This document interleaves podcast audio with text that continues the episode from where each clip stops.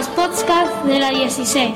Escuela número 16 Ricardo Rojas. Distrito Escolar 16, sexto grado. Hamlet. Hamlet. Hamlet.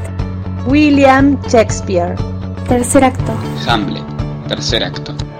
Hola, somos Valentino y Lautaro del sexto grado y vamos a presentar las podcasts de Hamlet. Algunas voces cambiarán porque sexto está dividido en dos grupos. Escena número 2.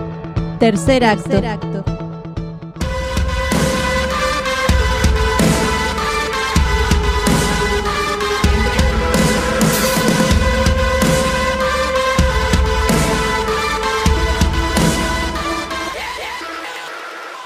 Los cómicos se juntaron con Hamlet esa tarde. Este les entregó los versos que había escrito. Díganlos tal como yo lo he recitado, que salgan con naturalidad de su lengua. Si los declaman a la manera de muchos actores, mejor dárselos a un peonero. Usen también las manos con delicadeza. Me ofende el alma escuchar a un robusto actor con su peluca destrozando la pasión que interpreta. Tampoco exageren la modestia. Dejen que la distracción sea su guía. Ajusten en toda la acción a la palabra y la palabra a la acción. Cualquier exageración es contraria al arte del actor, cuyo fin ha sido y será poner un espejo ante el mundo, mostrándole a la virtud su propia cara y al vicio su propia imagen. Y esto sin exageraciones, pues aunque hace reír a los tontos, entristecen a los sabios, cuya crítica, aunque sea solo de uno de ellos, debe importarles más que un teatro repleto de necios. Confía en nosotros, príncipe Hamlet. Y procuren que los bufones no digan más que el texto buscando risas fáciles. Eso es intolerable. Ya está, vayan a prepararse. Hamlet despidió a los cómicos cuando vio entrar a Polonio. Polonio, ¿vendrán el rey y la reina a ver nuestra obra maestra? Al instante. Anda, Polonio, que no falten a la invitación. Salió Polonio y entró Horacio, el siempre fiel amigo de Hamlet. Eres el hombre más equilibrado que conozco. Horacio. No, Hamlet, solo soy leal. No es adulación. Desde que puedo distinguir entre los hombres, a ti te marqué con un sello. Dame un hombre que no sea esclavo de sus pasiones y le colocaré en el centro de mi corazón. Donde te he puesto a ti, atento Horacio, que esta noche habrá teatro ante el rey, una de cuyas escenas es cercana a lo que te conté sobre la muerte de mi padre. En ese instante te ruego que observes atentamente a mi tío. Si una culpa oculta no se revela, está el momento. El fantasma no era tal y mi imaginación la de un loco. Después la comentaremos. Sonaron trompetas, entraron portando antorchas, el escenario estaba listo, la corte completa se repartió en la sala. ¿Cómo estás, sobrino? Muy bien, me alimento del aire como los camaleones y engordo con la esperanza. Eso no me incumbe, Hamlet. Ni a mí tampoco. Vio a su madre sentarse y fue a colocarse junto a sus rodillas en el piso. Bello hijo mío, siéntate junto a mí. No hay mal más poderoso, pero le lamento, madre. Acá hay otro más atractivo. ¿Me dejas apoyar la cabeza en tu regazo? No. Nada más que apoyar la cabeza en tu regazo. Ah, sí, bien está. ¿Estás de buen humor? ¿Quién? ¿Yo? Sí. ¿Solo me consideras un bufón porque no puedo estar contento? Mira lo alegre que está mi madre y mi padre murió hace dos horas. Querrás decir el doble de dos meses. Aplaudieron a los cómicos, la música inundó la sala, el bufón entonó el prólogo. ¿Tan corto? Entraron los actores disfrazados de rey y de reina en actitud amorosa, abrazados. Cualquier otro amor sería traición en mi pecho, que aquella que segundo ha tomado, si se casa con el segundo, al primero ha matado. Solamente ha sido el juramento. Déjame, amada. Ahora me siento cansado. Que al dormir engañe el, el tedio del día. El actor rey tendió a dormir la siesta. Hamlet miró a su madre y le hizo señas. Creo que la reina promete demasiado.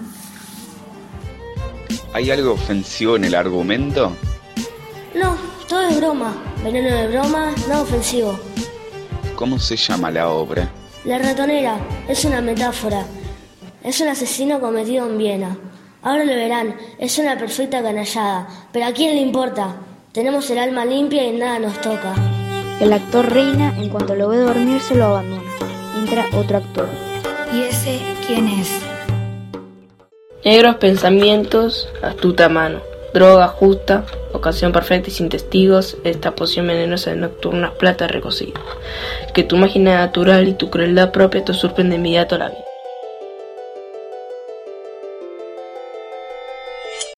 Hamlet dejó escapar una carcajada.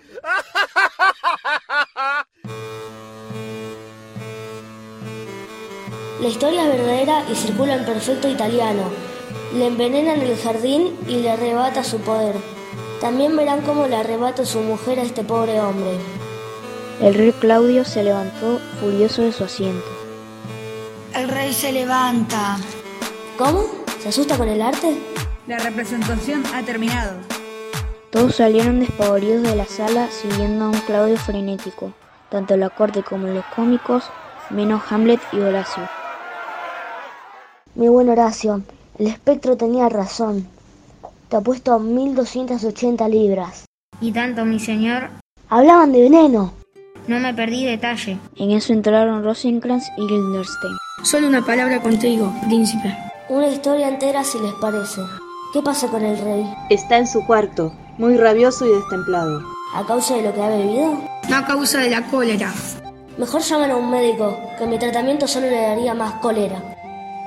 La reina, tu madre, sumida en una profunda aflicción, nos envía para buscarte. Desea hablarte en privado en su habitación antes de acostarse. Hamlet miró los instrumentos de los cómicos, amontonados junto al escenario. Tomó una flauta y se la mostró a Rosencrantz y Guildenstern. ¿No querrían tocar la flauta? Se los ruego. Por favor. Es fácil. Como mentir. Solo pon los dedos aquí, Guildenstern. Y soplas y ya. Entonces, ¿soy yo más fácil de tocar que una flauta? Manoséenme, como quieran, que no podrán tocarme. Hamlet hizo un ademán de retirarse cuando Horacio le señaló que entraba Polonio. La reina lo quiere, lo quiere, príncipe con urgencia. ¿Ves esa nube, Polonio? ¿No es cierto que se parece a un camello? Cierto. ¿O es más bien una comadreja? Puede ser. El lomo es como de una comadreja. ¿O una ballena? Sí, se le parece mucho. Hamlet hizo sonar sus palmas.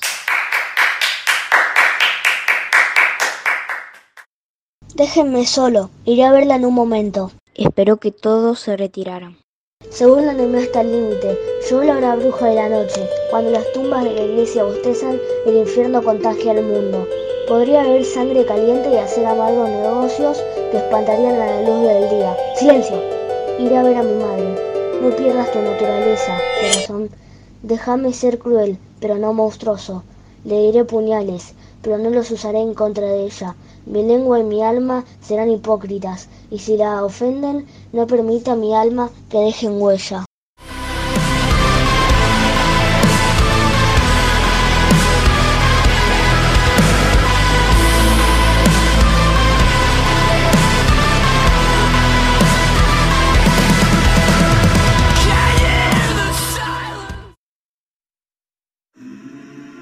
Lucio, como Polonio.